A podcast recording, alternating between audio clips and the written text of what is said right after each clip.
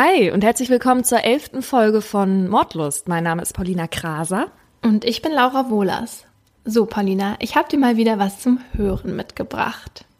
Na, dann zeig mal her. Sunday is gloomy. My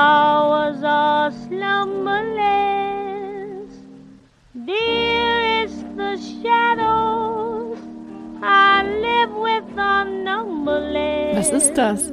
Okay, also, das Lied heißt Gloomy Sunday und ist von dem ungarischen Künstler Laszlo Javor. Ich hoffe, ich spreche das richtig aus. Der schrieb den Song 1932 und das, was du gerade gehört hast, war natürlich die englische Version, weil ich wollte ja, dass du auch was verstehst. Javor hat den Song damals geschrieben, nachdem seine Freundin ihn verlassen hatte und darin will der Protagonist Selbstmord begehen, nachdem eben seine große Liebe gestorben ist. Das Lied machte Javor berühmt und es sah für eine kurze Zeit so aus, als würde seine Ex-Freundin wieder zu ihm zurückkehren. Doch dann beging sie Selbstmord und auf ihrem Abschiedsbrief standen nur zwei Worte: Gloomy Sunday. Einige Zeit später ertränkte sich in Wien eine Jugendliche. In ihrer Hand hatte sie ein Notenblatt von Gloomy Sunday. Auch ein Ladenbesitzer aus Budapest brachte sich um. Neben ihm fand man eine aufgeschriebene Liedzeile des Songs. Und in London war eine Frau an einer Überdosis gestorben, während das Lied auf ihrem Schallplattenspieler immer wieder wiederholt wurde. Insgesamt berichtete die Presse von 19 Suiziden. Daraufhin wurde Gloomy Sunday von einigen Radiosendern verboten, darunter auch von der BBC. 35 Jahre nach der Veröffentlichung beging auch Javor Selbstmord. Er sprang aus dem Fenster seines Apartments in Budapest und der Song ist deshalb mittlerweile auch als Suicide Song bekannt. Kommt dir irgendwas komisch vor? Nein, also was, was meinst du mit komisch? Weil, erinnerst du dich, wir haben vor ein paar Tagen über Urban Legends geredet Ja. und das hier ist einer. Und zwar ist keiner dieser Selbstmorde mit Sicherheit mit dem Song in Verbindung gebracht worden. Man geht heute davon aus, dass die Urban Legend entstanden ist, weil in dieser Zeit in Ungarn sehr viele Leute Selbstmord begingen. Das hatte aber eher etwas mit der Armut im Land und dem Aufstieg der Nazis zu tun, als mit irgendeinem Lied. Auch von Verboten durch Radiosendern ist nichts bekannt, außer bei der BBC. Die hatte den Song tatsächlich verboten, und zwar, weil sie ihn zu deprimierend fanden.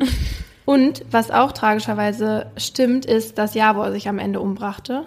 Aber dass der Selbstmord in direkter Verbindung zu Gloomy Sunday stand, war nicht nachzuweisen. Also der Song kommt jetzt auf jeden Fall in meine Spotify-Liste.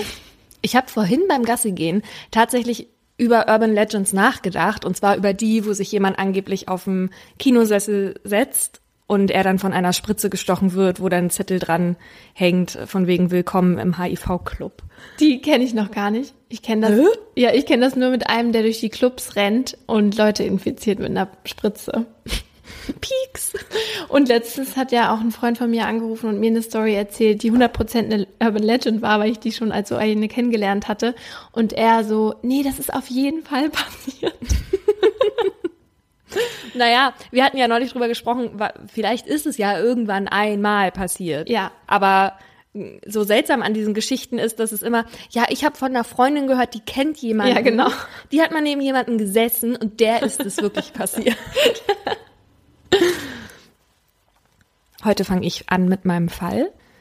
In Hessen und Baden-Württemberg tötet ein Mann im Jahr 2010 zwei Männer besonders kaltblütig. Er schießt ihnen auf Parkplätzen von hinten in den Kopf. Heiko S. war 30 Jahre alt, als er am 8. Mai hingerichtet wurde. Hans-Friedrich L. war 70 Jahre alt. Beide Tatorte waren als homosexuellen Treffpunkte bekannt. Aber das ist nicht Dreh- und Angelpunkt meiner Geschichte heute. Meine Geschichte dreht sich um Renate und ihren Mann Detlef, die gemeinsam in einer Dachgeschosswohnung in Stuttgart wohnen. Bei ihnen läuft gerade das Radio und der Nachrichtensprecher erzählt von dem Mord an Heiko S., der nicht weit von dem Wohnort des Paares hingerichtet wurde. Renate und Detlef sind geschockt. Renate kann sich nicht vorstellen, dass hier in der Gegend jetzt ein Mörder frei rumläuft. Was muss das für ein Typ sein, der einen Menschen einfach so abknallt, sagt Detlef. Renate ist 63 Jahre alt, Detlef acht Jahre jünger als sie. In ihrer 150 Quadratmeter Wohnung fühlen sie sich wohl. Detlef ist Frührentner und Renate nennt ihn Teddy. Er hatte als Beamter bei der Post gearbeitet. Renate war früher selbstständig und hatte ihren eigenen Handarbeitsladen und war Verkäuferin. Sie ist etwas kräftiger und hat blonde, krause Locken. Die beiden leben in Wohlstand und verreisen öfter. Beide sind große Schlagerfans. Mit in ihrer Wohnung wohnt Mops-Welpe Lotte. Ihr Leben ist genau so, wie Renate es sich immer gewünscht hat. Aber bis hierhin war es ein harter Weg. Kennengelernt hatte Renate Detlef vor 23 Jahren in einem Flamenco-Lokal. Eigentlich war Renate dort mit einem anderen Kerl von einer Anzeige verabredet. Ja, das waren die Dinge, die man vor Tinder und Co. aufgegeben hatte. Der hatte sie aber versetzt. Frustriert wollte sich Renate einen Drink an der Bar bestellen, als sie einen Gast am Nachbartisch anrempelte. Von so einer schönen Frau wie Ihnen lasse ich mich jederzeit gern anrempeln, hatte Detlef gesagt. Solche Schmeicheleien mag Renate gern. Es ist Liebe auf den ersten Blick. Detlef ist groß, recht schlank, seine hellblonden Haare sind kurz geschnitten und er ist braun gebrannt und seine Grübchen gefielen Renate sofort. Genau ihr Typ. Sie gab ihm ihre Nummer und schon am nächsten Tag hat sich Detlef gemeldet. Sehr zuverlässig, der Kerl. Er gibt ihr das Gefühl, einzigartig zu sein und dass sich die Welt nur um sie dreht. Er hatte, so sagt sie, aus ihr eine Prinzessin gemacht, die mutig genug war, nach den Sternen zu greifen. Seit diesem Abend war Detlef rund um die Uhr in ihren Gedanken. Er trägt sie auf Händen, macht ihr kleine Geschenke, und als er einmal sie und ihre Freundin vom Flughafen abholte, hatte er nicht nur einen Willkommensstrauß für Renate, sondern auch einen für ihre Freundin dabei. Das ist echt süß. Ja. Er nennt sie Engelchen. Für Renate ist Detlef genau der Mann, den sie sich immer gewünscht hat. Renate wuchs bei ihren Großeltern im Osten auf, weil ihre Mutter gleich nach der Geburt wieder arbeiten wollte. Renate hatte eine gute Kindheit bei ihnen, aber sie vermisste ihre Mama.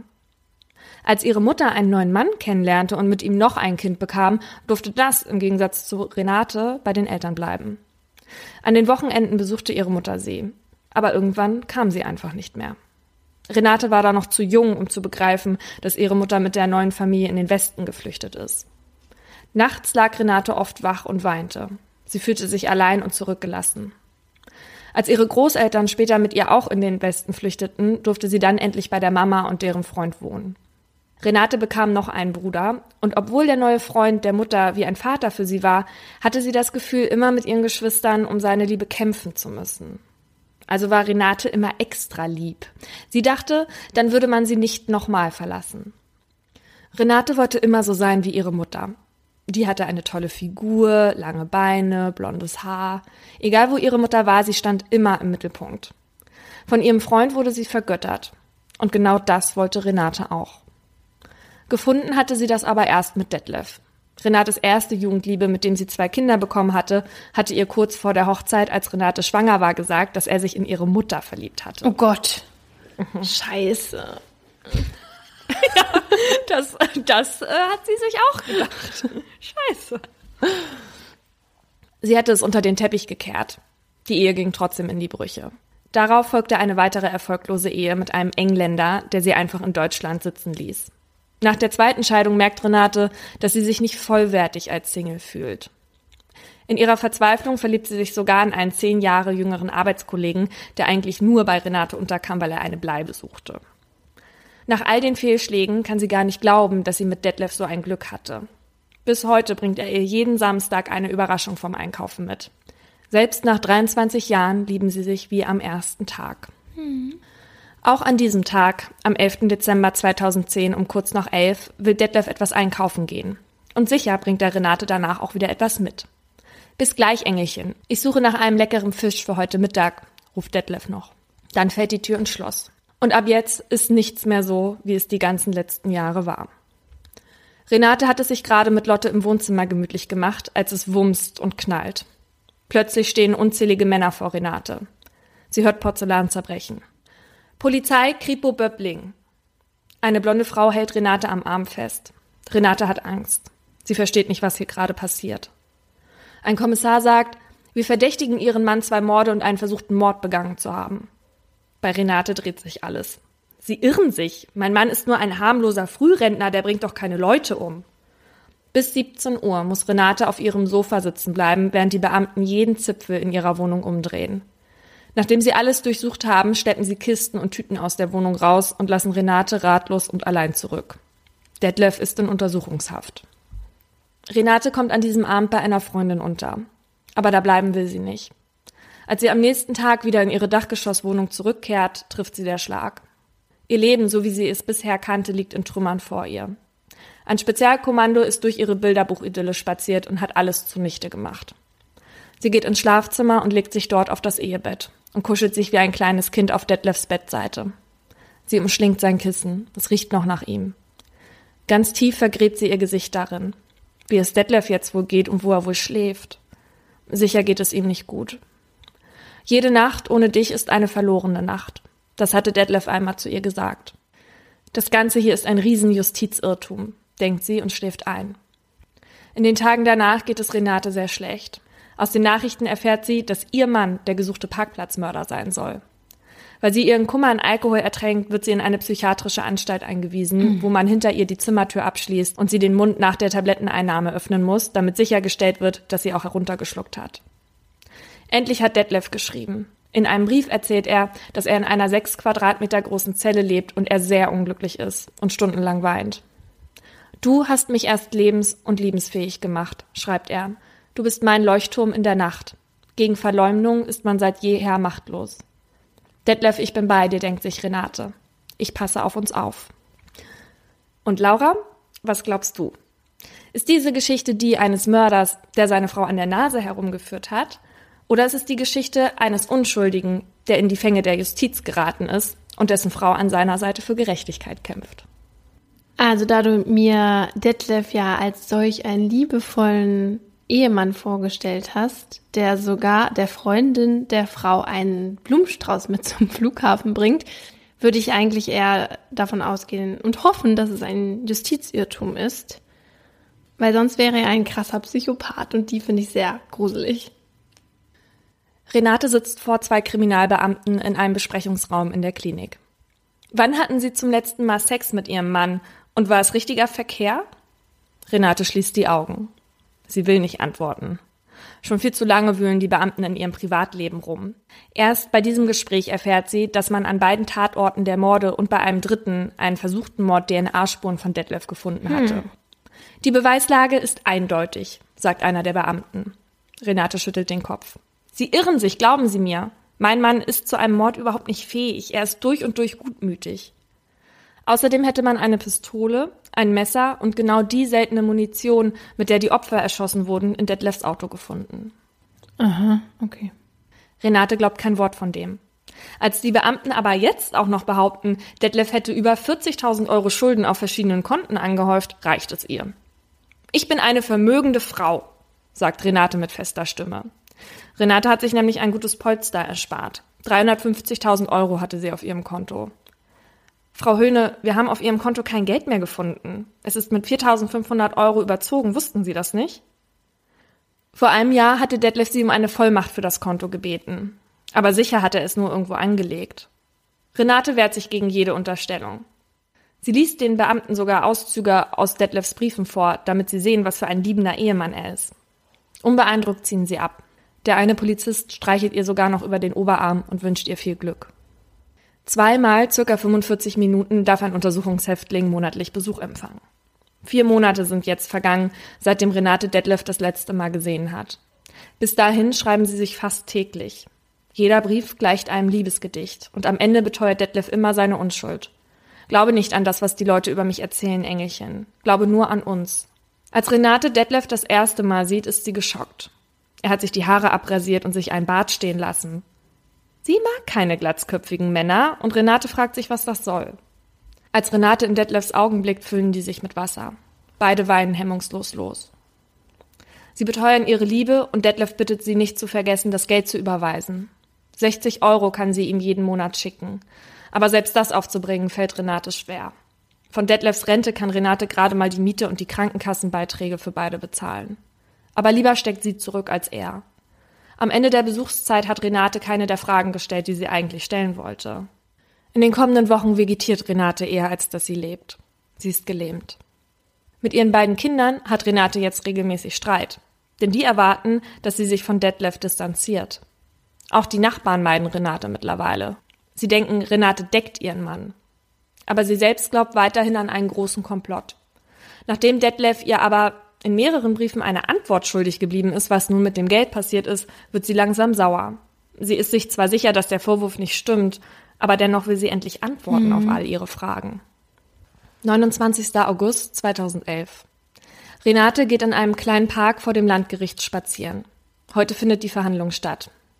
Eigentlich hätte sie schon im Juni beginnen sollen, aber Detlef hatte versucht, sich mit einem Medikamentencocktail umzubringen. Er weiß, wie erdrückend die Beweislast ist und auch Renate weiß das. Aber Detlef bestreitet ja weiterhin, der Mörder zu sein. Heute vor der Verhandlung soll er versucht haben, sich die Pulsadern aufzuschneiden. Weil Renate selbst als Zeugin vor Gericht aussagen muss, ist ihre Freundin Heidi für sie im Gerichtssaal. Renate denkt über ihre Ehe nach. Im Laufe der Jahre ist es immer mal wieder vorgekommen, dass Detlef nachts mit dem Auto durch die Gegend gefahren ist, wenn er nachts nicht schlafen konnte. Mit diesen nächtlichen Ausflügen gab es vor allem ein Problem. Wenn Renate genauer nachhakte, wo er gewesen sei, wurde Detlef sauer. Und weil Renate ja gelernt hatte, dass nur wenn sie lieb ist, es keinen Grund gäbe, sie zu verlassen, schwieg sie. Besonders häufig wurden die nächtlichen Ausflüge nach Mai 2002. Als Detlef Renate an einem Tag von der Arbeit abholte, empfing er sie mit den Worten Engelchen, ich bin HIV-positiv. Ein Schock für beide. Detlef meinte, er habe sich sicher im Urlaub in Kenia 1985, also vor Renate, beim Sex mit einem Zwitter angesteckt. Was ist das für eine irre Geschichte? Ja. Nach einem Test gab es das große Aufatmen für Renate. HIV-negativ. Danach kam es aber nicht mehr zum Sex zwischen den beiden. Nur die nächtlichen Ausflüge häuften sich. Detlefs ganzes Wesen veränderte sich. Plötzlich hatte er Angst vor dem Tod. Renate steckt mittlerweile finanziell so in der Not, dass sie regelmäßig zum Flohmarkt geht und alles verkauft, was noch an Wert hat. Aber heute kommt endlich die Wahrheit ans Licht. Jetzt wird alles gut, denkt sie. Endlich kommt Heidi aus dem Gerichtsgebäude gelaufen. Als sie sich neben Renate setzt, zittert Heidi. Sei froh, dass du nicht dabei warst, sagt sie. Sie erzählt, dass Detlef ganz dünn und abgemagert ist, dass seine Hände und Füße gefesselt waren, sodass er sich nicht bewegen konnte. Dann lässt sie die Bombe platzen. Detlef hat ein Doppelleben geführt. Er hatte immer exzessiven Sex, auch mit Männern. Er hatte unzählige Affären, soll regelrecht sexsüchtig sein. Und als er noch bei der Post gearbeitet hat, hatte er jeden Morgen Sex mit einer Arbeitskollegin. Das hat er selbst ausgesagt. Während Renate im Wohnzimmer Stoffbärchen gebastelt hat, hat sich Detlef Homosexuellen als geile Eva im Netz angeboten. Oh mein Gott. Kannst du dir ungefähr vorstellen, wie Renates Leben zerbrochen ja, ist? schrecklich. Du hörst es quasi klirren. Wo war ich denn jetzt? Als geile Eva. Stell dir mal vor, du liest das über deinen Mann. Eine Maria war auch als Zeugin geladen. Sie ist seit vier Jahren Detlefs feste Geliebte. Aber er ist doch HIV-positiv, wie kann er da so viel Sex haben? fragt Renate unglaubwürdig. Er hat ausgesagt, dass es ihm egal war, antwortet Heidi. Renate überlegt. Es gibt etwas, was mich von all den anderen unterscheidet. Mit mir hatte er keinen Sex mehr. Er hat Rücksicht genommen, weil er mich liebt. Ich bin sein Engelchen. Unsere Liebe ist unsterblich. 4. Oktober 2011. Heute steht Renates Aussage im Mittelpunkt. Angst hat sie nicht, denn sie weiß ja nichts. Und ich muss sagen, ich habe ein Buch zu dem Fall gelesen und bis zu diesem Zeitpunkt hatte ich ein sehr emotionales Leseerlebnis. Weil am liebsten wollte ich Renate schlagen, sie schütteln und ihr ins Gesicht schreien, wach endlich auf! Ja. Und wahrscheinlich geht's euch beim Zuhören jetzt ähnlich. Aber keine Sorge. Denn als Renate an diesem Morgen zum Gericht fährt, ist sie nicht mehr die Alte. Sie hat sich gehäutet. Sie hat erkannt, dass Detlef ihr Leben zerstört hat. Spätestens als sie Penisringe und Viagra getarnt als AIDS-Medikamente in der Wohnung gefunden hat, hat sie gewusst, dass Detlef nicht der Mann war, für den sie ihn hielt. Als Detlef Renate im Gerichtssaal sieht, fängt er an zu weinen. Engelchen, verzeih mir, schluchzt er immer wieder. Renate will ihn nicht ansehen. Nach vier Stunden ist die Befragung vorbei. Sie hat alles von Renate abverlangt, obwohl sie nicht mal was zur Aufklärung beitragen konnte. Als sie hinausgeht, hat sie nur noch ein paar Worte für Detlef übrig. Nein, ich verzeihe dir nicht. Sie bemüht sich aufrecht zu gehen. Als sie aus dem Saal tritt, bricht sie zusammen. Am 1. Februar 2011 wird Detlef in allen Punkten der Anklage schuldig gesprochen. Er bekommt die härteste Strafe, die das deutsche Recht vorsieht. Lebenslänglich und wegen besonderer Schwere der Schuld mit anschließender Sicherheitsverwahrung. Er sei ein schizoider, sadomasochistischer Mensch, aber ein wirkliches Mordmotiv konnte das Gericht nicht festmachen. Also gab es keine Verbindung zu den Opfern, also dass sie sich kannten oder so? Nee, offenbar nicht. Die Richterin hatte gesagt, dass die Opfer willkürlich ausgesucht wurden. Der dritte Mann, der von ihm angegriffen wurde, den kannte er auch nicht. Und es wird vermutet, dass er halt aus purer Mordlust gehandelt habe. Oder dass es Rache war wegen der HIV-Infektion, wobei die das eher ausschließen. Okay, krass. All das liest Renate in der Zeitung. Sie ist nicht zur Urteilsverkündung gekommen. Sie ist wieder in der Klinik. Sie hat begriffen, dass es in ihr altes Leben mit Detlef nicht mehr zurückgeht. Und dass sie immer nur das gesehen und gehört hat, was sie sehen und hören wollte. Ihr Psychiater hat ihr gesagt, dass aus ihrer Überzeugung heraus nicht alleine überleben zu können bei ihr unbewusst der Idealisierungsprozess einsetzte, wo man sich Personen und Situationen schön denkt und mhm. fühlt. Die Angst, verlassen zu werden, muss sie so tief geprägt haben, dass sie nie sie selbst war, sondern immer nur so, wie sie glaubte sein zu müssen. Am Ende erkennt sie, dass es reichlich Anzeichen dafür gab, dass bei Detlef irgendetwas nicht stimmte. Sie hat nur einfach nicht hinsehen wollen. Mhm. Idealisierung, und das ist mein Aha, ist etwas, was viel häufiger vorkommt, als wir denken. Wir idealisieren mindestens zu zwei Zeitpunkten in unserem Leben. Nämlich erstens, wenn wir Kind sind, da idealisieren wir nämlich unsere Eltern. Die werden in den ersten Jahren als übermächtige und beschützende Vorbilder angesehen. Und später begreifen wir dann, dass Eltern Schwächen haben und das Bild der Eltern rückt immer weiter weg von unserem eigenen Ideal. Und zweitens idealisieren wir, wenn wir verliebt sind. Das ist eine gute Idealisierung, weil sie zwei Menschen zusammenschweißt, die sich aber dann von allein wieder gibt. Bei der Entidealisierung sehen wir dann auch plötzlich die negativen Eigenschaften, die wir vorher durch unsere rosarote Brille nicht gesehen haben. Durch Entidealisierung wird aus Verliebtsein Liebe oder man begreift halt eben, dass das doch nicht der Typ oder die Frau fürs Leben ist. Mhm. Man muss entidealisieren, weil uns Verliebtsein in unserem Leben zu sehr beeinflusst. Wir können uns nämlich weniger konzentrieren, wenn wir verliebt sind. Was Renate Höhne gemacht hat, aber war anders. Sie hat explizit über Jahre hinweg an etwas festgehalten, was nicht war, weil sie nicht mit dem umgehen wollte, was als Konsequenz folgt. Mhm. Hätte Renate nämlich akzeptiert, dass etwas nicht stimmt, hätte sie der Realität ins Auge blicken und dann die Konsequenz, was meist Trennung bedeutet, ziehen müssen. Und das wollte sie nicht. Bloß nicht verlassen werden und allein dastehen. Ihr hat das Vertrauen in sich selbst gefehlt, mit dem umzugehen, was ist. Meist treibt einen die Angst, allein dazustehen oder ein möglicher Gesichtsverlust dahin. Renate Höhne schreibt in ihrem Buch, dass Frauen, die wissen, dass ihr Mann sie betrügt oder zumindest erahnen, so handeln. Ja. Jetzt muss ich dazu sagen, dass es andersrum natürlich genauso zutrifft. Männer lassen sich genauso absichtlich an der Nase herumführen wie Frauen. Ich glaube, einige waren ja schon mal in der Situation, wo man zum Beispiel von einem verheirateten Mann angegraben wurde. Oder man hat selbst im Freundeskreis vielleicht jemanden, der seinen Partner betrügt und man denkt sich doch immer, merkt der Partner denn davon nichts? Mhm. Oft will der Partner aber eben nichts davon wissen und schweigt. Nee, aber in vielen Fällen glaube ich, dass es so offensichtlich ist, dass ähm, der Partner untreu ist und, der, und man trotzdem dann äh, irgendwie das so wegschiebt und so tut, als wäre nichts. Das finde ich ist irgendwie total dumm, weil wie du schon gesagt hast, am Ende kommt das meistens raus und dann ist der Knall viel größer als, als vorher. Weil sonst finde ich ja immer sind unsere, sind die Funktionen des Gehirns immer sehr schlau und beschützen einen total. Aber in dem Sinne ist es irgendwie so auf kurze Dauer und nicht auf lange Sicht gesehen. Ich glaube, das ist was, was, was halt eben unbewusst passiert. Ja, und natürlich nicht auf, auf lange Sicht gesehen, weil wir es halt nicht wahrhaben wollen. Ja, wir, wir wollen nicht, dass es mhm. so ist. Wir wollen, dass es anders ist. Wir wollen, dass es so ist, wie wir uns das vorstellen. Und in unserer Vorstellung muss der Partner treu sein und da kann ich sowas irgendwie nicht akzeptieren, mhm. Weil du halt die Konsequenzen nicht daraus ziehen möchtest. Ja. Aber ich glaube, dass die meisten Paare dann eigentlich eher daran zerbrechen, dass so viel gelogen wurde und das oder dass auch der, der immer betrügt, dann auch nicht mehr in diesem Käfig sozusagen aushalten möchte. Ich glaube, dass es schon mehr Paare geben könnte, die vielleicht auch mit einem Betrug umgehen könnten oder dann oder ja oder das dann vielleicht mit einer offenen Beziehung versuchen würden oder so. Aber dadurch, dass das in so vielen Köpfen gar nicht zugelassen wird, weil dann der Schmerz so groß ist im ersten Moment, ist halt schwierig. Mhm. Renate hat viel zu spät erkannt, dass sie in einer Scheinwelt gelebt hat. Detlef brauchte diese Fassade nur, um dahinter seine kranke Neigung ausleben zu können.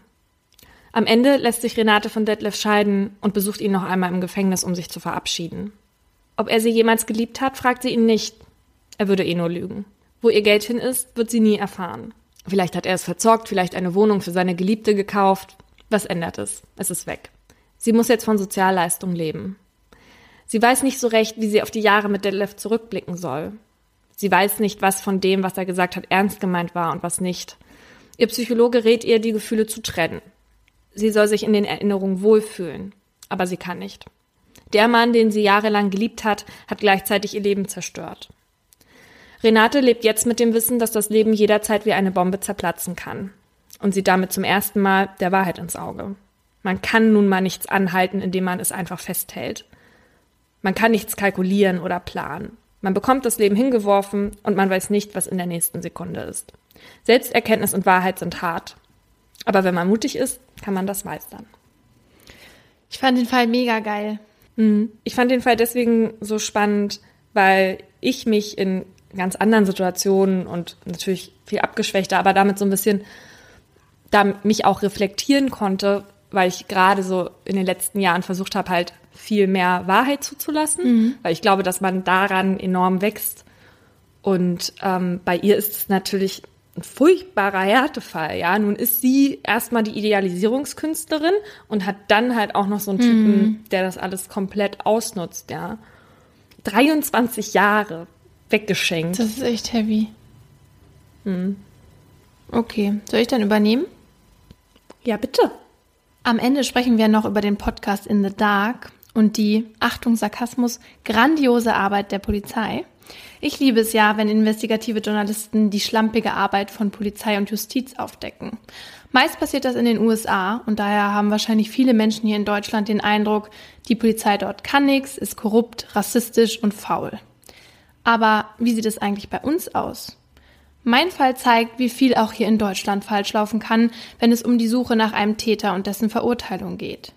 Mein Fall ist der von Ursula Herrmann und ich nenne ihn der Kampf eines großen Bruders. Kann es sein, dass der Augsburger Justiz nicht an wirklicher Aufklärung des Falles Ursula Herrmann, dem Tod meiner kleinen Schwester, gelegen ist? Das fragt Michael Herrmann in einem offenen Brief im Jahr 2018. Rückblick. Es ist der Abend des 15. September 1981. Die zehnjährige Ursula Herrmann macht sich um Viertel nach sieben am Abend auf den Rückweg von ihrer Tante. Durch das Waldgebiet direkt am Ufer des Ammersees sind es nur zwei Kilometer bis zu ihrem Elternhaus in Eching. Es ist noch hell, als das blonde Mädchen auf ihrem roten Fahrrad losfährt. Als es dunkel wird und Ursula immer noch nicht zu Hause ist, machen sich Vater, Mutter und ihr 18-jähriger Bruder Michael Sorgen. Der Vater macht sich gleich auf die Suche nach seinem Kind. Vergeblich. Dann wird die Polizei eingeschaltet. Der Wald und das unwegsame Gelände am Ammerseeufer werden durchforstet. Doch Ursula bleibt verschwunden. Am 17. September, also zwei Tage nach dem Verschwinden, klingelt bei den Hermanns das Telefon. Sie nehmen ab, aber am anderen Ende meldet sich zunächst niemand. Dann ertönt die Erkennungsmelodie von Bayern 3. Danach ist noch 30 Sekunden Stille, dann wird aufgelegt. Immer wieder klingelt in den nächsten beiden Tagen das Telefon und immer wieder ist nur der Jingle zu hören. Freitagmittag findet die Familie dann einen Brief in ihrem Briefkasten. Gebastelt aus Zeitungsschnipseln, wie man sie aus Filmen kennt, steht geschrieben, wir haben ihre Tochter entführt. Wenn sie ihre Tochter jemals lebend wiedersehen wollen, zahlen sie zwei Millionen Mark Lösegeld. Wie die Geldübergabe stattfinden soll, wird in einem zweiten Brief stehen. Dieser kommt dann am Montag. Das Geld soll in gebrauchten 100-Markscheinen in einem gelben Fiat 600 geliefert werden. Außerdem schreiben die Entführer, dass sie sich per Telefon melden werden, um Ort und Zeit der Übergabe auszumachen. Doch einen Anruf bekommt Familie Hermann nicht mehr. Am Morgen des 4. Oktober, 19 Tage nach dem Verschwinden, finden Polizisten Ursulas Leiche in dem Waldstück. Das Kind liegt in einer vergrabenen Holzkiste. Die Kiste ist 1,40 Meter hoch, 70 Zentimeter breit und 60 Zentimeter tief. Darin stehen eine kleine Bank und ein Toiletteneimer. Außerdem liegen in der Kiste ein paar Tafeln Schokolade, Wasserflaschen, Kekse, ein Radio, Comics und Westernromane. Nichts davon ist angerührt worden. Neben der Kiste finden die Ermittler eine Autobatterie, die eine kleine Lampe mit Strom versorgt. Auf dem Deckel der Kiste kleben aneinander gesteckte Plastikrohre. Diese sollten offenbar dafür sorgen, dass Luft in die Kiste kommt. Um das Versteck zu tarnen, wurden fünf kleine Fichten in den frischen Waldboden gesteckt. Ursula kommt in die Rechtsmedizin. Als Todesursache wird Erstickung festgestellt. In einigen der Rohre, die für die Luftzufuhr angebracht wurden, hatte Laub gesteckt. Die ist 70 Zentimeter breit. Also da kann, da kann sich ja aber auch ein kleines Kind kaum drin bewegen. Und oder? 1,40 hoch und 60 Zentimeter tief. Also da ist schon genug Platz für ein Kind. Okay. Es stellt sich aber später auch heraus, dass dieses ganze Belüftungssystem ungeeignet war. Scheinbar hatten die Entführer es nicht vorher getestet. Das Mädchen war also wahrscheinlich nach spätestens fünf Stunden in der Kiste gestorben. Sie hatte sich kaum bewegt und an ihr werden auch keine Abwehr- oder Befreiungsspuren gefunden. Daher geht man davon aus, dass die Täter Ursula betäubt hatten, bevor sie sie in die Kiste sperrten. Gott, wie furchtbar. Um die Täter zu finden, werden zwischen 1981 und 1985 insgesamt 19.000 Fingerabdrücke verglichen, 15.000 Personen und 11.000 Fahrzeuge überprüft. Im Januar nimmt die Polizei dann drei Männer fest. Einer der drei Verdächtigen ist der damals 31-jährige Werner Mazurek, der in der Nachbarschaft des Mädchens lebt. Doch nach stundenlangen Verhören kommen alle Männer wieder frei.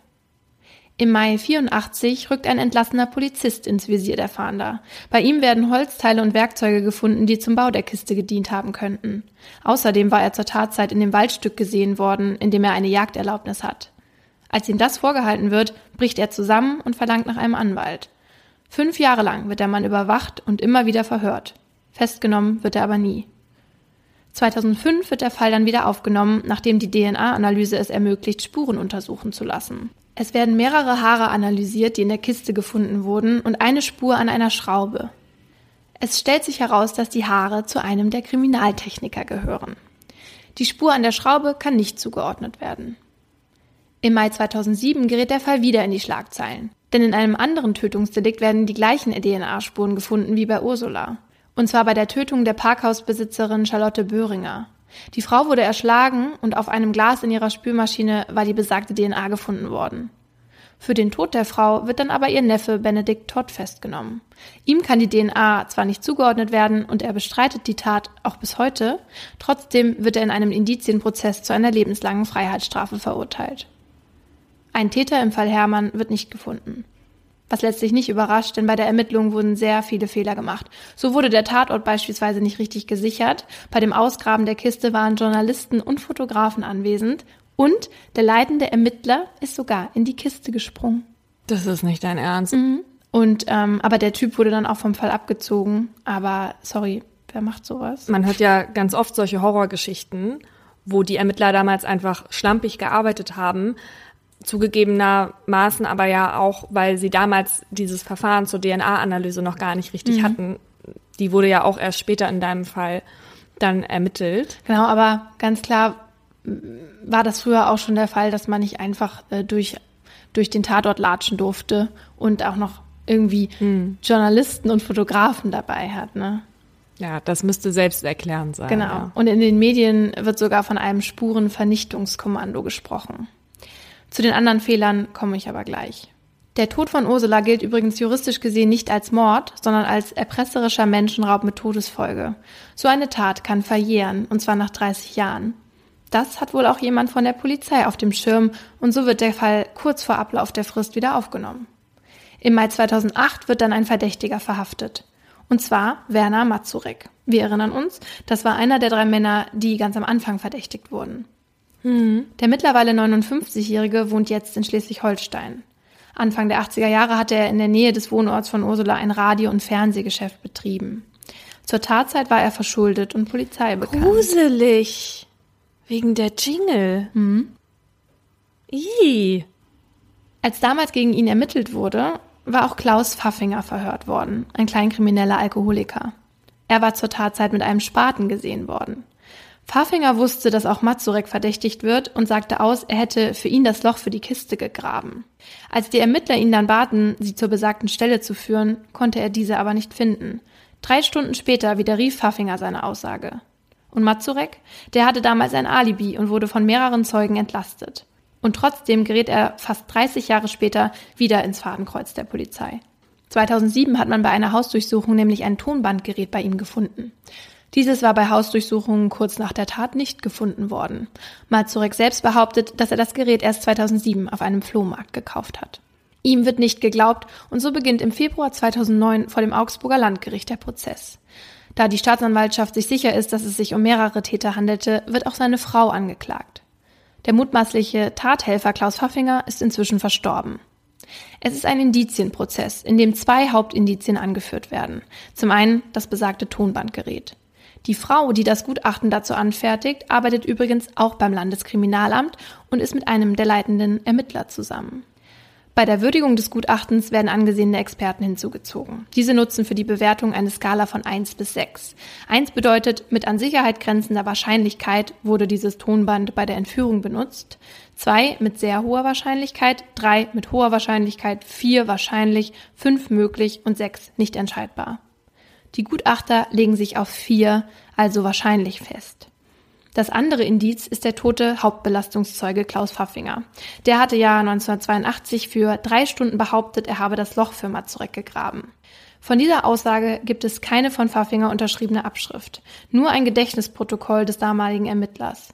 Dieses Protokoll war übrigens erst drei Monate nach der Aussage, und zwar auf Druck des Leiters der Sonderkommission aufgetaucht. Ja, da kann man sich auch noch an ganz viele Details mhm. erinnern. Die Staatsanwaltschaft argumentiert, dass Pfaffinger Täterwissen hatte. Mazureks Anwalt Walter Rubach hat aber eine Pressemitteilung der Polizei von vor der Aussage dabei. Darin stehen alle Informationen, die Pfaffinger der Polizei gegeben hatte. Doch der Richter ist überzeugt. Am 25. März 2010 wird Mazurek wegen erpresserischem Menschenraub mit Todesfolge zu lebenslanger Haft verurteilt. Seine Ehefrau wird wegen Mangels an Beweisen freigesprochen. Bis heute fragen sich Polizisten, Juristen und Familienmitglieder, war es wirklich Mazurek? Weil die Familie nicht ruhen kann, bis Klarheit herrscht, kämpft sie weiter. An vorderster Front Ursulas Bruder Michael. Seit Jahren durchforstet er die Akten, zu denen er als Nebenkläger Zugang hat. Sie umfassen 25.000 Seiten. Oh Gott. Er will, dass der Fall seiner Schwester neu aufgerollt wird. Michael ist nämlich davon überzeugt, dass Mazurek der Falsche ist. Schon während der Verhandlung hatte er den Eindruck, dass sich Mazurek seiner Sache sehr sicher war, also von seiner Unschuld überzeugt. Nach der Verurteilung bekam Michael dann mehrere Briefe von Mazurek. Der längste davon war 18 Seiten lang. Einmal schickte er ihm auch einen Lügendetektortest, den er erfolgreich bestanden hatte. Aber nicht nur das Verhalten des Angeklagten hatte Michael verunsichert. Als Musiklehrer war er von dem Gutachten zum Tonbandgerät nicht überzeugt. Er fragte sich, wie kann ein ganz bestimmtes Gerät, das massenhaft hergestellt wurde, nur an dem Klang einer Aufnahme ausgemacht werden? Außerdem hatte eine Londoner Wissenschaftlerin die Original-Erpresserbriefe analysiert und war zu dem Schluss gekommen, dass Mazurek mit hoher Wahrscheinlichkeit nicht der Verfasser war. Interessant ist im Hinblick auf die Briefe auch, dass auf einem der Briefe Durchdruckspuren von einer Matheaufgabe aus der Oberstufe waren. Ein Indiz für Michael, dass es sich beim Verfasser nicht um Mazurek, den Fernsehtechniker ohne Kinder, handeln könne. Mhm. Eher ein Indiz dafür, dass die Täter jünger waren. Aber nicht nur das schließt Michaels Meinung nach auf eine jüngere Tätergruppe. So hatten die Entführer ja zum Beispiel Comics aus der Reihe Clever und Smart und Süßigkeiten in die Kiste gelegt. Außerdem hatten sie einen gelben Fiat 600 gefordert. Genau in so einem Auto fahren auch die Comicfiguren Clever und Smart. Mhm. Auch der Fakt, dass der Entführungsort auch der Aufbewahrungsort war, ist verdächtig und schließt auf fehlende Mobilität der Entführer. Für Michael ist auch die fehlerhafte Konstruktion des Belüftungssystems Indiz dafür, dass Amateure am Werk waren. Vielleicht Jugendliche, die sich einen Spaß erlaubt haben, der dann mächtig schiefgegangen ist? Könntest du dir sowas vorstellen? Ähm, also nach Spaß hört sich das für mich nicht an. Ich muss aber sagen, dass ich es total gut finde, dass sich der Bruder des Opfers nicht von einer Emotion leiten lässt und einfach den ähm, möglichen Täter hinnimmt mhm. den er von der Staatsanwaltschaft vorgesetzt bekommt, weil das, was ich finde, oft passiert, dass die einfach damit abschließen wollen und froh sind, wenn jemand verurteilt wird, was ja auch oft zu Recht dann passiert. Mhm. Aber das finde ich schon beeindruckend, ja, dass man dann selber da nochmal nachforscht und sagt, ich glaube, auch wenn ich jetzt meine Ruhe damit hätte, glaube ich nicht, dass das der Täter mhm. ist. Und ich habe dir ja gesagt, dass da eben Süßigkeiten drin waren, Comichefte. Ja, daran würde wahrscheinlich auch ein erwachsener Entführer sich einen Scheiß drum kehren, ehrlich gesagt. Ja, und ja. wenn, ja, und wenn man das Kind einfach am Leben lassen will, dann tut man da ein bisschen Brot rein und Wasser. Und, aber. Ich sag mal so, die Kiste spricht zumindest auch dafür, dass die Entführer vielleicht auch keinen eigenen Aufenthaltsort haben. Wenn du ein junger Schüler bist, dann kannst du keine Entführung bei Mama zu Hause machen. Ja, genau. Und ob es eben Jugendliche gewesen sein könnten, die sich einen Spaß erlaubt haben. Dazu habe ich mal wieder eine kleine Story von mir. Und zwar meine Nachbarsfreundin und ich haben uns als Kinder auch mal einen eher üblen Scherz erlaubt. Und zwar hatten wir einen Brief geschrieben, in dem stand, Hilfe, wir wurden entführt. Und sowas. Und den hatten wir an einen Luftballon gehängt und fliegen gelassen. Am Ende Du bist ja. so irre. Am Ende kam raus, dass eine alte Dame den Brief gefunden hatte. Und ich weiß nicht mehr warum, aber am Ende kam auch raus, dass wir das waren. Und dann gab es halt mächtig Ärger.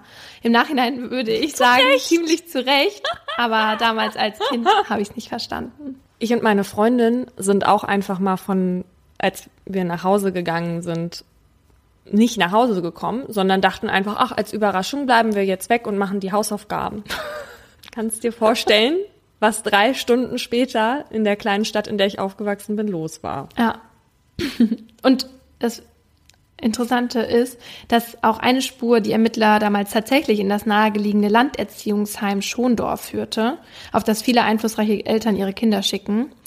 Bei einer Befragung durch die Polizei im Januar 83 kam heraus, dass zwei Schüler ein 80 Meter langes Telefonkabel in ihrem Zimmer versteckt hatten, das vom Entführungsort stammte.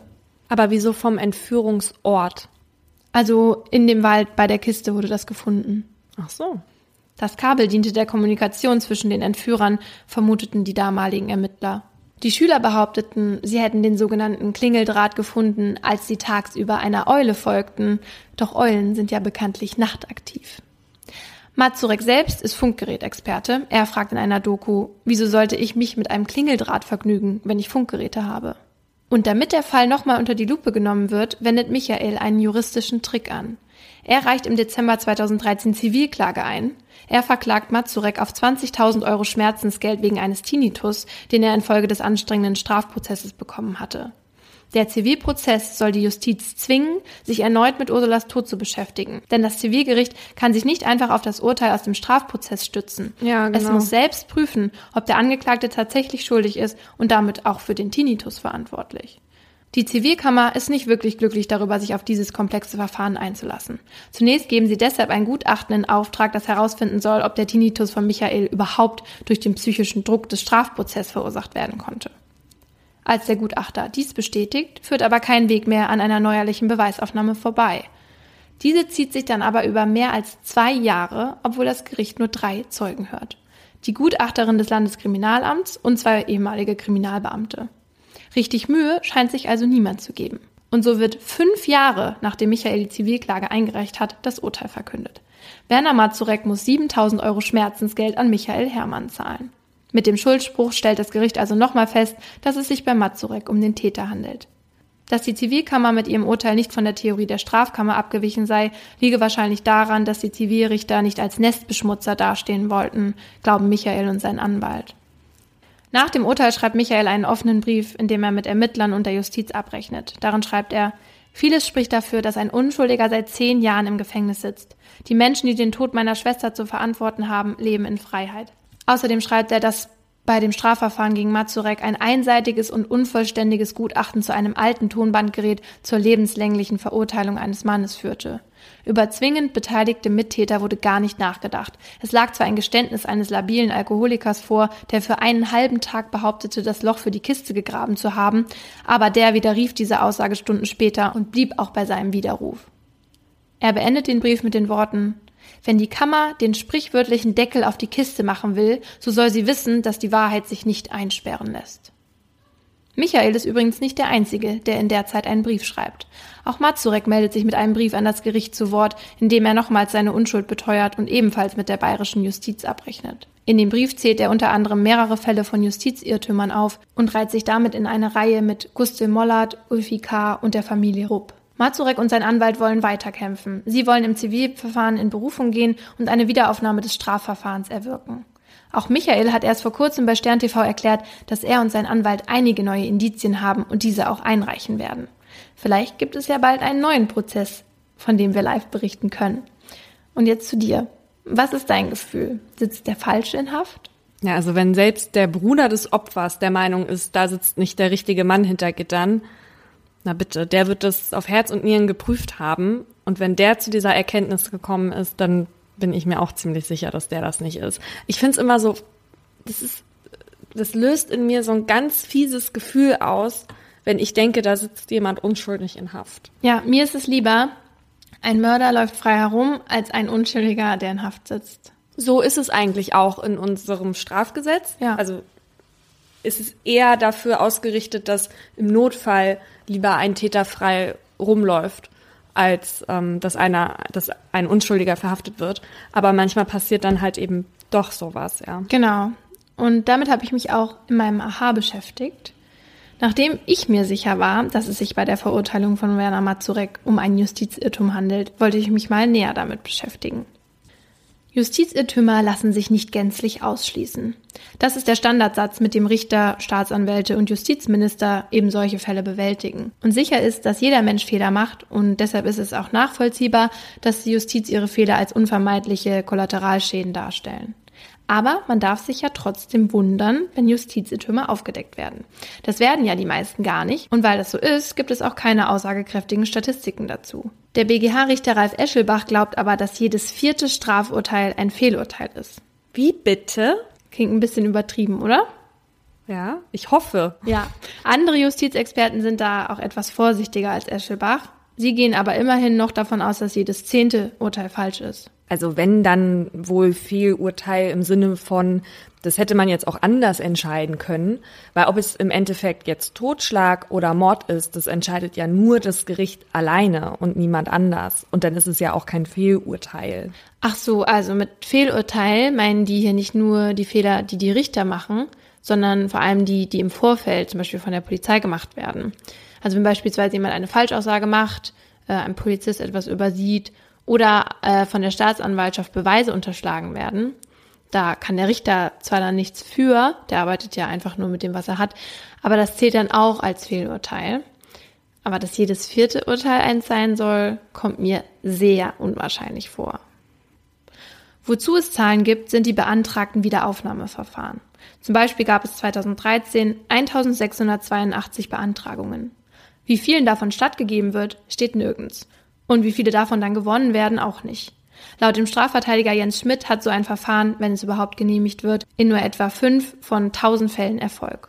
Ein paar davon kennen wir aus den Medien und aus Mazureks Brief an das Gericht. Einen, den ich nicht kannte, war der Fall Rupp.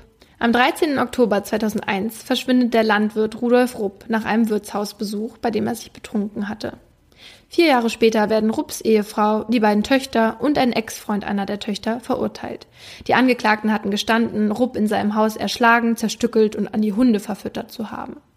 Die Geständnisse, die Geständnisse hatten sie aber noch vor Prozessbeginn widerrufen. Forensische Beweise gab es keine. Am 10. März 2009 wurde dann ein Auto aus der Donau geborgen. Am Steuer des Mercedes saß Rudolf Rupp. Obwohl dadurch bewiesen war, dass Rupp nicht so umgekommen sein kann, wie es das Gericht ja festgestellt hatte, lehnte die Justiz ein Wiederaufnahmeverfahren lange Zeit ab. Das ist nicht dein Doch. Ernst. Was was soll der Ja. irgendwie einen identischen Zwilling gehabt haben oder was? Also, Ja, erst 2011 sprach eine Kammer des Landgerichts Landshut die Angeklagten frei. was bringt vier Leute dazu, so eine abgefahrene Story zu erzählen? Ja, du weißt ja, wie das ist. Das ist dann nicht, dass sie das erzählt haben, sondern es ist dann wie bei Brandon Dessy, dass sie einfach suggestiv die ganze Zeit nur so fragen und denen das in den Mund liegt. Aber die werden ja nicht zusammen befragt. Also da muss doch dann irgendwann mal jemand sagen, spinnt ihr? Wir haben den doch nicht verfüttert. Anscheinend wurden da massive Fehler gemacht und ähm, massiv unfair gespielt von den Polizisten damals. Also das muss ja total absurd sein, weil ich glaube, egal was man mit mir im so einem Verhör macht, würde ich nie behaupten, dass ich dich an Hunde verfüttert habe, wenn du weg bist. Aber guck mal, zum Beispiel jetzt bei Brandon Dessy, ja, der hat ja auch gesagt, die wäre an den Händen gefesselt gewesen, an dem Bett. Er hat ihr die Kehle durchgeschnitten und alles. Und das war jetzt nachweisbar nicht der Fall gewesen, weil da wurde kein Tröpfchen Blut gefunden. Aber Brandon Dessy ist ein Junge, der geistig sehr eingeschränkt ist. Ach so, ja, ach ja. Bei der Familie Rupp wurde auch festgestellt, dass alle Angeklagten einen niedrigen IQ hatten. Oh. Also in dem Fall waren sie wohl auch wie Brandon der Polizei ausgeliefert. Ja. Und falsche Geständnisse sind ja kein Einzelfall. Das wissen True Crime Fans wie wir ja schon länger. 1970 hatte eine deutsche Studie ergeben, dass dort die Ursache für 7% der Fehlurteile liege. Das Innocent Project, für das auch die Anwältin von Brandon Dessy arbeitet, geht sogar von 27% aus. Dazu ist kurz zu sagen, Brandon Dessy ist der Neffe von Stephen Avery und das ist der Hauptprotagonist von Making a Murderer. Genau. Dieser Unterschied zwischen Amerika und Deutschland kann dadurch begründet sein, dass in Amerika teilweise anders gearbeitet wird als hier. Zum Beispiel viel häufiger mit Profilern, die eine Tathypothese entwickeln. Diese wird dann mit in die Vernehmung genommen und dann wird so lange suggestiv gefragt, bis die Ermittler die Bestätigung für ihre Hypothese haben. Das passiert eben auch in Deutschland. Im Fall von Peggy Knobloch hatten die Beamten den geistig behinderten Ulfi K. die Aussage in den Mund gelegt, er hätte das Mädchen nach Doktorspielen umgebracht und im Wald verscharrt. Auch hier hatte ein Profiler zuvor die Tatversion formuliert. Falsche Geständnisse sind aber natürlich nicht der einzige Grund, warum es zu Fehlurteilen kommt. Die größte Fehlerquelle sind Irrtümer von Zeugen bei der Identifizierung von Verdächtigen. Sie machen 72 Prozent der Fehlurteile aus, laut Innocence Project. Ja, und in der Regel werden die Fehler eben nicht im Gerichtssaal, sondern schon vorher gemacht, und zwar bei der Ermittlungsarbeit. Was ich aber besonders erschreckend finde, ist, dass Menschen, die unschuldig im Gefängnis saßen, danach nicht wirklich gut betreut und entschädigt werden. Wie viel glaubst du denn, bekommt ein Unschuldiger für jeden Tag, den er abgesessen hat? Oder weißt du es? Ähm, ich weiß nicht für jeden Tag. Ich habe aber tatsächlich gerade heute erst eine Geschichte von jemandem gelesen. Ich bin der Meinung, er saß fünf Jahre unschuldig in Mhm. Haft hat danach 50.000 Euro Entschädigung bekommen. Seine ganze Familie war aber komplett traumatisiert von dem Ereignis. Und danach haben sie ihn 6.000 Euro für die Unterbringung im Gefängnis davon noch abgezogen. Denn auch ein unschuldig Inhaftierter wird ja dort verpflegt und muss ja für das Essen bezahlen. Ja, also pro Tag kriegen die 25 Euro Entschädigung. Das ist nicht dein Ernst. Also das ist ja unfassbar. 25 Euro pro Tag. Wer, also vor allem, was das auch psy psychisch mit deiner Familie und mit dir selber macht. Du bist ja danach nicht mehr die gleiche Person. Du bist ja komplett, du kannst nachher nirgendwo mehr arbeiten wahrscheinlich. Und wer weiß, was alles im Gefängnis passiert. Das ist ja grauenhaft. Ja, und vor allen Dingen, wenn du bedenkst, wie, wie sowas zustande kommt, ja, wenn der Mazurek jetzt wirklich unschuldig ist, ja, der sitzt seit zehn Jahren und nur weil ähm, wegen so einem blöden Gutachten zu einem Tonbandgerät und einem Alkoholiker, der mal drei Stunden behauptet hat, er hätte für ihn das Loch gegraben. Und aber ja auch nicht sagen konnte, wo. Genau. In Folge 10 hatten wir euch ja angekündigt, dass wir heute einen amerikanischen True Crime Podcast besprechen, der in uns beiden viel Emotionen ausgelöst hat. Und zwar geht's um In the Dark, die erste Staffel. Und für diejenigen, die es nicht geschafft haben, ihn anzuhören oder nicht wollten, weil er auf Englisch ist, hier ein Überblick darüber, was passiert. In the Dark handelt von dem Verschwinden von Jacob Wetterling im Jahr 1989, einen elfjährigen Jungen aus St. Joseph in Minnesota, wo zu der Zeit ca. 3000 Leute leben.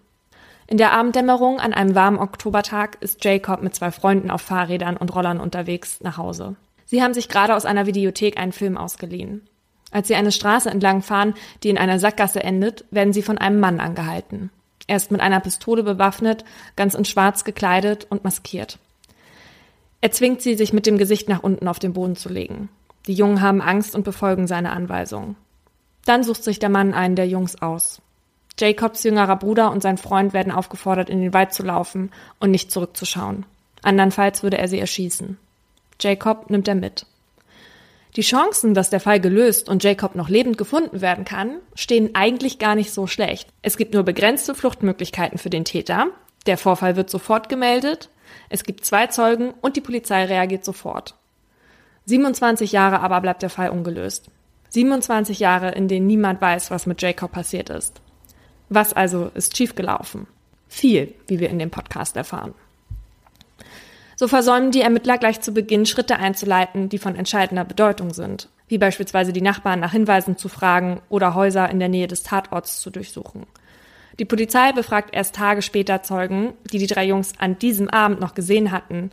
Zu dem Zeitpunkt ist es für Jacob aber schon viel zu spät. Es gelingt ihnen über all die Jahre nicht, einen Mann zu überführen, der schon bei einem ähnlichen Fall als Verdächtiger galt. Danny Heinrich. Neun Monate zuvor nämlich wurde der zwölfjährige Jared Shywell ebenfalls entführt und sexuell missbraucht. Der Modus operandi war hier nämlich ähnlich.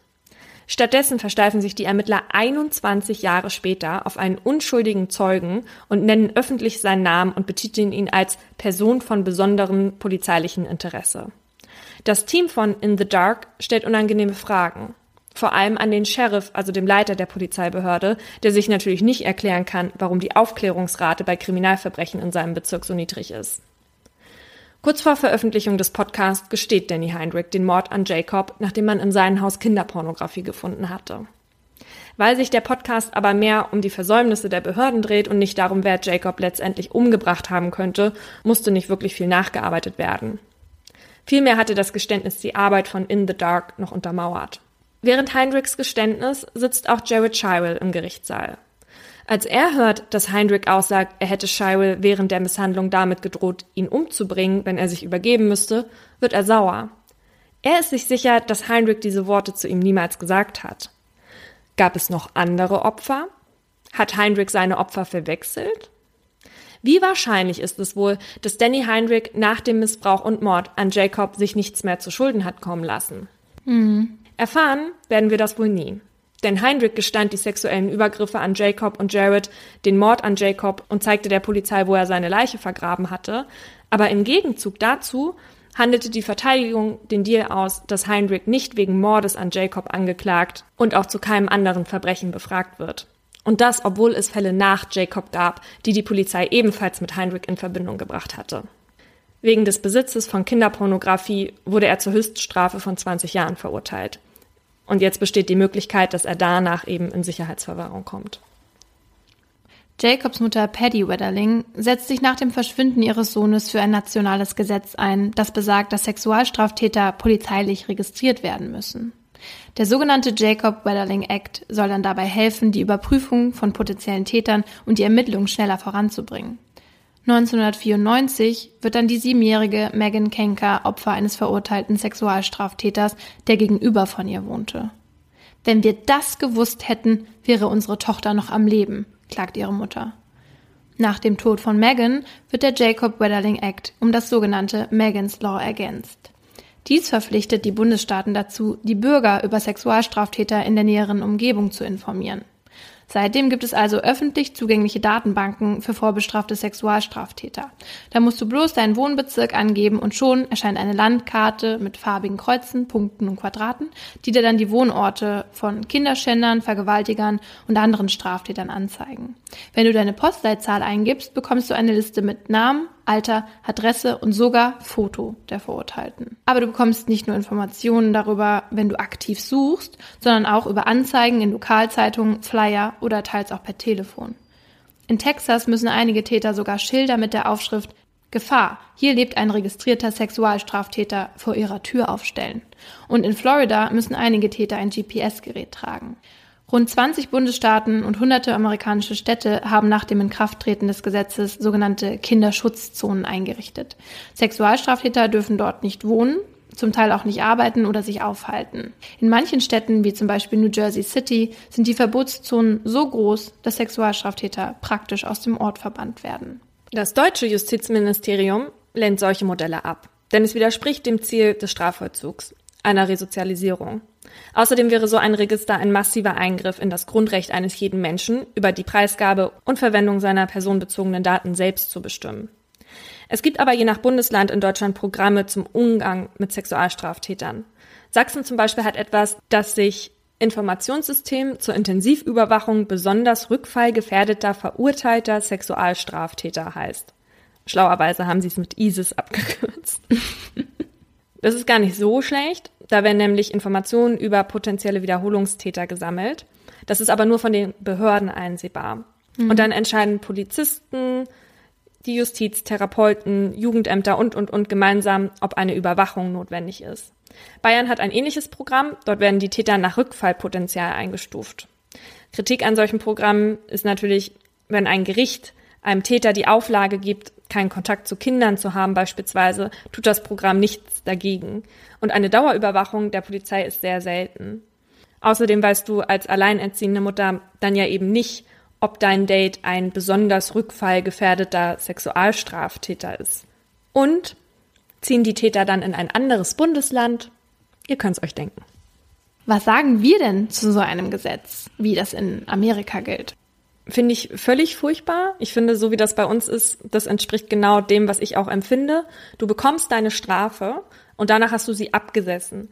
Und wenn du damit rechnen musst, dass du immer gebrandmarkt wirst, dann besserst du dich auch nicht, nicht wirklich. Das ist wie mit Leuten, die wissen, die kommen nie wieder raus aus dem Gefängnis, was haben die noch für eine Perspektive? Und ich glaube, einen ähnlichen Effekt könnte das haben, wenn du weißt, wenn du rauskommst, wirst du eh gebrandmarkt. Gibt es Fälle von Selbstjustiz, Leute aus der Stadt, die mit einer Mistgabel hinter dir herrennen. Und ich finde, die haben ein Recht auf Wiedereingliederung. Und ich glaube, du würdest damit die Büchse der Pandora öffnen. Ich verstehe aber den Reflex, dass man, wenn dann sowas nochmal passiert, dass ein Kind dann wieder Opfer wird verstehe ich schon diese Emotion zu sagen, ja, aber hätte ich das gewusst, dann hätte man das verhindern können. Aber unsere Rechte sind, sind, glaube ich, da genau richtig. Übrigens hat das Justizministerium in Polen seit diesem Jahr genauso ein Register mit Namen und Fotos von verurteilten Sexualstraftätern online gestellt. Das heißt, ich konnte mich da auch rumklicken wow, und alles, ja. Krass. Und ich muss sagen, ich wohne seit sieben Jahren glücklich in meiner Nachbarschaft. Wenn ich jetzt wüsste, der Typ von gegenüber ist ein verurteilter Sexualstraftäter, na, dann kann ich mir hier in der Wohnung ja eine Menge Katzenklos einrichten, auf die Fussel dann abends gehen kann, weil ich lebe dann sicherlich nicht mehr in Frieden hier, obwohl es sieben Jahre in Ordnung war. Also ja. ich würde es auch nicht wissen wollen, ehrlich gesagt. Mhm. Und du? Ich persönlich kann mir vorstellen, dass einige Menschen im ersten Moment denken, toll, das wollen wir auch. So wissen wir, ob gegenüber ein vorbestrafter Kinderschänder wohnt. Und sicher ist es nicht von Nachteil für Eltern, so eine Info zu haben. Also du hast zwar gerade gesagt, du würdest es nicht wissen wollen, aber ich kann mir vorstellen, dass es Eltern wissen wollen. Natürlich, ja. Aber eben, wie du schon gesagt hast, haben die ja ihre Strafe bereits abgesessen. Und es gibt dieses Gesetz dort auch nur für Sexualstraftäter, nicht für Mörder oder so. Mhm. Übrigens, es stehen nicht nur verurteilte Kinderschänder in dieser Kartei. Mittlerweile kannst du auch auf der Liste stehen, wenn du als Jugendlicher einvernehmlichen Sex hattest oder Nacktfotos verschickt hast. Und das ist rechtlich tatsächlich möglich, weil dieses Gesetz nicht als Bestrafung gilt, sondern als grundsätzlich zulässige Anordnung zum Schutz der Öffentlichkeit. Aber ist die Öffentlichkeit jetzt geschützt in Amerika? Die Association for the Treatment of Sexual Abusers arbeitet seit Jahren an der Erforschung von Sexualstraftaten. Ihren Studien zufolge gibt es bislang keine wissenschaftlichen Belege dafür, dass öffentliche Bekanntmachungen von Sexualstraftätern tatsächlich Straftaten verhindern. Die Wissenschaftler heben hervor, dass 80 bis 90 Prozent aller sexuell missbrauchter Kinder Opfer von Familienangehörigen, Freunden oder Bekannten würden und nicht von Fremden. Eine andere Studie von Forschern aus New Jersey, dort wo Megan umgebracht wurde, kam zu dem Ergebnis, dass die Quote nach der Einführung der öffentlichen Register nur wesentlich gesunken war. Verlässliche Zahlen, die ganz Amerika einbeziehen, gibt es leider nicht. Das Team von In the Dark hat ein halbes Jahr lang versucht, Informationen dazu zu bekommen, vergeblich. Vielleicht auch deshalb, weil es eben keine signifikante Verbesserung gibt. Patty Wetterling jedenfalls hat das Gesetz mittlerweile überdacht und bereut, Teil seiner Inkraftsetzung gewesen zu sein. Sie sagt, ich möchte, dass diese Menschen ein erfolgreiches Leben haben, weil das bedeutet weniger Taten. Deshalb setzt sie sich heute für registrierte Sexualstraftäter ein. Finde ich auch gut. Mhm. Weil wenn du ständig Außenseiter bist, wo treibt dich das sonst hin, als in die Kriminalität ja. zurück? Ja? Richtig. In diesem Zusammenhang ein kleines Aha zum Thema Pädophilie. Ich hatte mich nämlich immer gefragt, woher diese Neigung eigentlich kommt und ob alle Pädophilen immer Täter werden und solche Sachen. Und viele Antworten habe ich durch die Doku unter Pädophilen vom Y-Kollektiv mit Manuel Möglich bekommen. Und da geht es eben unter anderem um die Stigmatisierung durch die Presse zum Beispiel. Manuel Möglich trifft da einen Mann, der sich offen zeigt, weil er der Debatte endlich ein Gesicht geben will. Georg ist 60 Jahre alt und mit circa 30 Jahren hat er festgestellt, dass er diese Neigung hat. Also, dass er sich von Kindern sexuell angezogen fühlt. Er wurde einmal wegen Besitz von Kinderpornografie verurteilt, wurde aber nie aktiv Täter im Sinne von, ein, dass er einen Übergriff im realen Leben mhm. begangen hat. Und natürlich ist er durch den Besitz dieser Pornografie sehr wohl zum Täter geworden, hat aber auch eine Strafe dafür bekommen.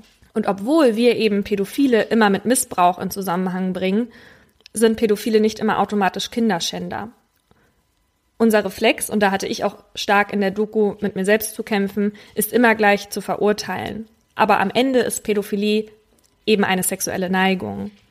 Für die Pädophilie muss ich mich nicht schämen, sagt Georg in der Doku. Man muss sich nur schämen, wenn man dieser Neigung nachgibt und sie auslebt. Das Problem bei dieser sexuellen Neigung ist natürlich, dass sie der nie nachgeben können, ohne sich strafbar zu machen. Was ja auch genau richtig ist, es hat eben nur zur Folge, dass sie ihre Sexualität nicht ausleben können. Und weil Pädophilie eben keine Krankheit ist, kann sie auch nicht geheilt werden. Schätzungsweise leben in Deutschland ungefähr 250.000 Pädophile und dabei handelt es sich fast ausschließlich um Männer. Und für mich war ein Satz von Georg entscheidend, der mich dazu gebracht hat, Pädophilie und Straftäter in Zukunft zu unterscheiden. Er sagt nämlich, dass es für ihn natürlich auch nicht leicht ist, einen Teil in sich zu tragen, der nicht existieren darf. So hat er das selbst gesehen. Für ihn durfte dieser Teil einfach nicht sein. Und natürlich verurteilen wir alle immer, weil es halt auch echt ein emotionales Thema ist. Aber die suchen sich das ja auch nicht aus. Also ich empfehle diese Doku sehr, sage aber auch jetzt schon, dass es ziemlich hart ist anzusehen. Da spricht nämlich zum Beispiel auch ein Pädophiler, der sich mal in ein eineinhalbjähriges Mädchen verliebt hat. Oh Gott. Okay. Bei In the Dark gab es ja diese Person von besonderem polizeilichen Interesse, also Person of Interest. Und das heißt nicht gleich Verdächtiger. Das heißt lediglich, dass die Person in ein Verbrechen in irgendeiner Weise verwickelt sein könnte. Dan Rager, der Mann, der öffentlich als Person von besonderem polizeilichen Interesse betitelt wurde, hat den damaligen Sheriff übrigens deswegen verklagt. Wir haben ja auch letztes Mal schon über Fälle gesprochen, wo die Identität von Tätern bekannt wurde. Ihr könnt euch also ungefähr vorstellen, was bei dem Mann los war, als sein Name im Zusammenhang mit einem Mord an einem Kind veröffentlicht wurde. Mhm. Rager argumentiert, dass die Ermittlungen ihn verunglimpften, obwohl es damals schon Beweise gab, die auf Heinrich verwiesen. Das Verfahren findet dann Ende 2019 statt. Und wie sieht es mit den Persönlichkeitsrechten in Deutschland aus? Bis zu einer rechtskräftigen Verurteilung gilt ja die Unschuldsvermutung. Und auch ein Verdächtiger hat Persönlichkeitsrechte. Und deswegen werden in Deutschland Verdächtige und übrigens auch Täter meistens nicht mit vollem Namen genannt und nur verfremdet gezeigt. Manchmal gibt es aber Fälle, wo man zwischen dem Persönlichkeitsrecht und dem öffentlichen Interesse abwägen muss. Medienrechter Professor Christian Rust sagt, eine identifizierende Berichterstattung wäre gerechtfertigt, wenn es a. ein großes öffentliches Interesse an dem Fall gibt, es sich b.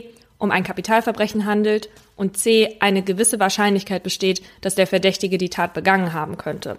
Also wenn er beispielsweise schon gestanden hat. Ob ein Persönlichkeitsrecht des Verdächtigen mehr wiegt als das Interesse der Berichterstattung, muss aber von Fall zu Fall entschieden werden. Das Bundesverfassungsgericht in Karlsruhe sagt aber, verurteilte Straftäter dürfen beim Namen genannt werden, zumindest wenn die Tat noch nicht lange her ist. Eindeutig ist die Lage aber, wenn eine Fahndung nach den Verurteilten läuft. Der soll nämlich dann schnell gefunden werden und deswegen darf in der Zeit sein Bild unverfremdet gezeigt und sein Name voll genannt werden. Bei Promis ist das übrigens etwas anderes. Weil sie im Fokus der Öffentlichkeit stehen, müssen sie hinnehmen, dass sie schon bei einer mutmaßlichen Straftat namentlich genannt werden. Madeleine Barron, die Sprecherin von In the Dark, sagt, dass im Zusammenhang mit dem Jacob Wetterling-Fall oft gesagt wurde, dass die Polizeibehörden in der Region noch nie an so einem mysteriösen und schrecklichen Fall gearbeitet haben. Aber das stimmt nicht. Dort gab es eine Reihe solcher Verbrechen, wie zum Beispiel der Fall von Alice Hewling und ihren vier Kindern 1978. Als alle schliefen, verschaffte sich ein Mann Zugang zu ihrem Haus, durchschnitt die Telefonleitung, schlug erst Alice mit einem harten Gegenstand nieder und erschoss sie dann. Dann ging er die Treppe hoch zu den Kindern und richtete alle hin. Außer den elfjährigen Billy. Die Kugeln verfehlten ihn nur knapp und er hielt die Luft an, damit der Mörder nicht merkte, dass er noch lebte. Ein paar Tage später wird ein Verdächtiger verhört und in seinem Kofferraum finden die Beamten eine Metallstange, eine Skimaske und ein Spielzeugauto. Ein Bettmobil. Weil sie aber scheinbar keine Anhaltspunkte haben, um ihn festzuhalten, ließen sie ihn gehen. Woraufhin er eine Reihe weiterer Verbrechen beging, darunter zwei Morde und mindestens drei Vergewaltigungen. Die Ermittler kamen damals nicht auf die Idee, Billy zu fragen, ob er ein Bettmobil besessen hatte und ob dies fehlte. Das tat erst eine andere Behörde 22 Jahre nach den Morden. Das Beweismittel war also die ganze Zeit vor ihren Augen. Es hat halt keiner hingesehen. Das In the Dark Team fragt sich also, wie die Aufklärungsrate von sogenannten Part-One-Verbrechen in der Region ist. Diese Kategorie beinhaltet zum Beispiel Morde, Vergewaltigungen, Raubüberfälle oder schwere Übergriffe.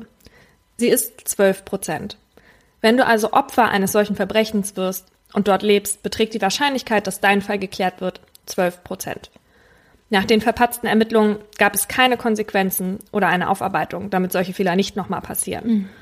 Auf die Frage, warum die Aufklärungsquote in der Gegend so niedrig ist, sagt der Polizeichef Madeleine Barron, ein großer Faktor dabei ist Glück. Und Glück hatten wir die letzten Jahre einfach wenig. Hm. Ist klar. Dazu muss man sagen, dass unterschiedliche Verbrechen eine unterschiedliche Wahrscheinlichkeit haben, aufgeklärt zu werden. In den USA waren es 2017 bei Tötungsdelikten 60 Prozent, bei Vergewaltigung aber nur 34 und bei Einbrüchen nur 13. Und wie ist das mit den Aufklärungsquoten eigentlich in Deutschland? Die findet man in der polizeilichen Kriminalstatistik. 2017 gab es zum Beispiel insgesamt 5.582.136 Fälle. Wie viele, glaubst du denn, wurden davon aufgeklärt? 30 Prozent. Es waren etwas mehr als drei Millionen und das entspricht einer Aufklärungsquote von 55,7 Prozent. Oh. Es werden also mehr als die Hälfte aller Straftaten laut dieser Statistik aufgeklärt. Wir interessieren uns, ihr kennt uns, vor allem für Mord und Totschlag. Und da ist die Aufklärungsquote übrigens 95 Prozent. Wie kann das sein? Das liegt an den Erfassungskriterien der Statistik. Denn die Statistik erfasst nur die Zahl der ermittelten Tatverdächtigen. Sie erfasst also keineswegs den Täter. Denn ob der Verdächtige auch wirklich der Täter ist, das ist ja dann Aufgabe der Staatsanwaltschaft und nicht der der Polizei. Also wäre unser Schackendorf-Fall für die Polizei theoretisch schon geklärt. Sie hat ja den Verdächtigen Volker L. ermittelt. Ein anderes Problem dieser Statistik ist, dass damit ein Fall registriert wird, erstmal jemand einen Todesfall als Straftat erkennen, mhm. diese dann anzeigen muss und dann muss sie noch von der Polizei als solche registriert werden. Bei einer unbekannten Zahl von Todesfällen geschieht das aber nicht. Rechtsmediziner gehen davon aus, dass mindestens jeder zweite Mord oder Totschlag gar nicht erst als solcher erkannt wird. Entweder von dem Arzt, der die Leichenschau durchführt, oder von den Polizisten, die zum Tatort gerufen werden. So kann man sich Statistiken halt auch schön schummeln. Genau, die Aufklärungsquote ist also nur mit Vorsicht zu genießen und vielleicht gar nicht so weit entfernt von der US-amerikanischen. Ja. Und dann erzählen wir euch noch, was es Neues aus Schackendorf gibt. Genau. Da wird's nämlich immer bizarrer, wie wir finden. Fangen wir mit dem vorletzten Prozesstag an. Und zwar ist dabei herausgekommen, dass Volker L. und sein Begleiter gar nicht die ersten waren, die die Leiche von Nadine L. gefunden haben. Also die Story ist einfach weird. Und zwar hat eine Frau, die immer mit ihrem Hund an genau der Stelle eben Gassi geht, Nadine Els Leiche gefunden und dachte aber, weil es der 2. November war, also kurz nach Halloween, dass es sich da um eine Halloween-Puppe handelte und ist dann wieder nach Hause gegangen. Ich bin ja sicher, dass es sich dabei um eine Idealisierung gehandelt hat. und sie einfach nicht wahrhaben wollte, dass es eine Leiche ist, weil, äh, hä? Was ich aber halt noch viel seltsamer finde, sie hat es dann ihrer Tochter erzählt. Die Tochter hat gesagt, lass uns noch mal hinfahren, Mama. Und dann haben sie die Polizei da gesehen. Und anstatt dann aber zur Polizei zu gehen und zu sagen, ich habe die Frau hier oder die Halloween-Puppe vorhin hier schon liegen sehen, hat sie dann einen befreundeten Polizisten angerufen. Was ist das denn für ein merkwürdiges Verhalten? Finde ich auch ganz komisch. Naja, jetzt wissen wir auf jeden Fall, dass Volker L. nicht der Erste war, der seine Frau gefunden hat. Und am vierten Prozesstag ging es auch um die Nachbarn. Also da wurden viele Nachbarn verhört. Und das fand ich besonders interessant, weil jetzt zum ersten Mal jemand aus der direkten Umfeld von der Familie halt was gesagt haben. Ja. Da hat einer ausgesagt, dass die Nachbarn so eine Chat, so ein Chat haben, wahrscheinlich so eine WhatsApp-Gruppe. Und das die, ist das Beste. Und die, dieser Chat heißt Familie Flodder. Und da wird halt nur alles reingeschrieben über die Familie L, weil die sich halt anscheinend überhaupt nicht benehmen konnten. Und eine Nachbarin, die direkt über denen gewohnt hat, hat auch immer sich Notizen gemacht, was so, was die so sich gegenseitig an den Kopf geworfen haben. Mhm. Und ähm, da waren irgendwie so Sätze wie, ich habe keinen Bock auf dich, sieh zu, wo du deine Zärtlichkeiten bekommst und auch ziemlich krasse Beschimpfungen, die wir jetzt hier nicht an der ja. Stelle sagen. Also die haben sich ziemlich auf die Familie L eingeschossen, mhm. mochten die wohl nicht. Das heißt natürlich nicht, dass das jetzt auch alles unbedingt vielleicht so war, wie die Nachbarn sagen. Aber wenn ich jetzt einer der Nachbarn wäre dann wäre mein Reflex, wenn ich mich schon die ganze Zeit über diese Leute aufrege, ja jetzt zu sagen, ja, also das, das kann ich mir vorstellen, dass bei dieser Familie jetzt sowas passiert ist. Ja, ja, ich, das muss man auch mit Vorsicht genießen, auf jeden Fall. Aber die haben halt auch sowas gesagt, wie, dass sie Klatschgeräusche gehört haben. So nach dem Motto, dass äh, Nadine L. oder eben Volker sich verprügelt haben oder was weiß ich. Das finde ich ein bisschen kurios, das so zu nennen, Klatschgeräusche. Das, ja, aber das kann halt auch ja, was Schönes sein. kann auch was anderes gewesen sein. Und ähm, genau, da, da müssen wir nochmal herausstellen, dass es halt so war, dass keiner gesagt hat, dass er je gesehen hat, dass da wirklich Handgreiflichkeiten waren, sondern nur diese lautstarken Streitigkeiten. Genau, keiner hat das je gesehen. Es kann natürlich trotzdem sein, dass es stattgefunden hat. Das weiß man eben nicht. Nee, da sind ja auch nicht so oft Leute dabei, ne, wenn es zu Handgreiflichkeiten zu Hause kommt. Was ich auch sehr kurios fand, ist, dass der Volker L. Gänseküken im Heizungsraum gehalten haben soll. Was macht man mit Gänseküken im Heizungsraum? Also, Ganz weißt verrückt. du, ganz am Anfang war das so ein, so ein Fall, wo ich dachte, ja, schrecklich, aber es wird schon irgendwie ans Licht kommen, was da jetzt passiert ist. Und dieser Fall wird so, also von Prozesstag zu Prozesstag wird es immer seltsamer und ich weiß auch immer gar nicht, was ich von diesen ganzen Informationen halten soll. Also auch, dass diese Frau jetzt vorher die Leiche schon gefunden hat, das hat natürlich gar nichts irgendwie über die Tat auszusagen, aber da, passieren so komische Dinge, du weißt gar nicht, wo du die hinpacken sollst. Ich glaube, das ist jetzt ja auch das erste Mal für uns beide, dass wir wirklich so einen Fall von jedem Tag an begleiten sozusagen. Und es ist, ähm, es ist ja oft der Fall, dass eben das ganze Leben dieser Leute halt rausposaunt wird und nochmal umgekrempelt wird und so weiter. Volker Els Verteidiger Jonas Hennig hat gesagt, dass es ganz normal ist, dass ganz viele Sachen wieder rausgeholt werden. Und da hat er als Beispiel genannt, dass ein Zeuge ausgesagt hat, dass Volker L. den ehemaligen Hund, also nicht der Hund, der in der Tatnacht verschwunden war, sondern einen anderen Hund, gegen ihren Willen verkauft haben soll. Und dass das aber eigentlich gar nicht relevant wäre, das hatte halt die Staatsanwaltschaft vorgebracht. Aber dann denke ich mir, das ist ja völlig willkürlich, weil dann könnte Hennig ja auch irgendeinen Zeugen vorladen, der sagt, Volker L. hat mir mal irgendwas Gutes getan, nur um ihn dann irgendwie gut dastehen zu lassen. Ja, das ist wirklich ein bisschen willkürlich.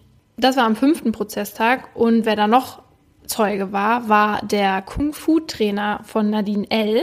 Von dem war ja auch schon öfters mal die Rede, dass äh, Volker L. eifersüchtig sei auf den. Und der wurde halt befragt und der hat dann bestätigt, dass Nadine kurz vor ihrem Gürtel stand und hat auch erzählt, dass Volker L. sich bei ihm beschwert hat.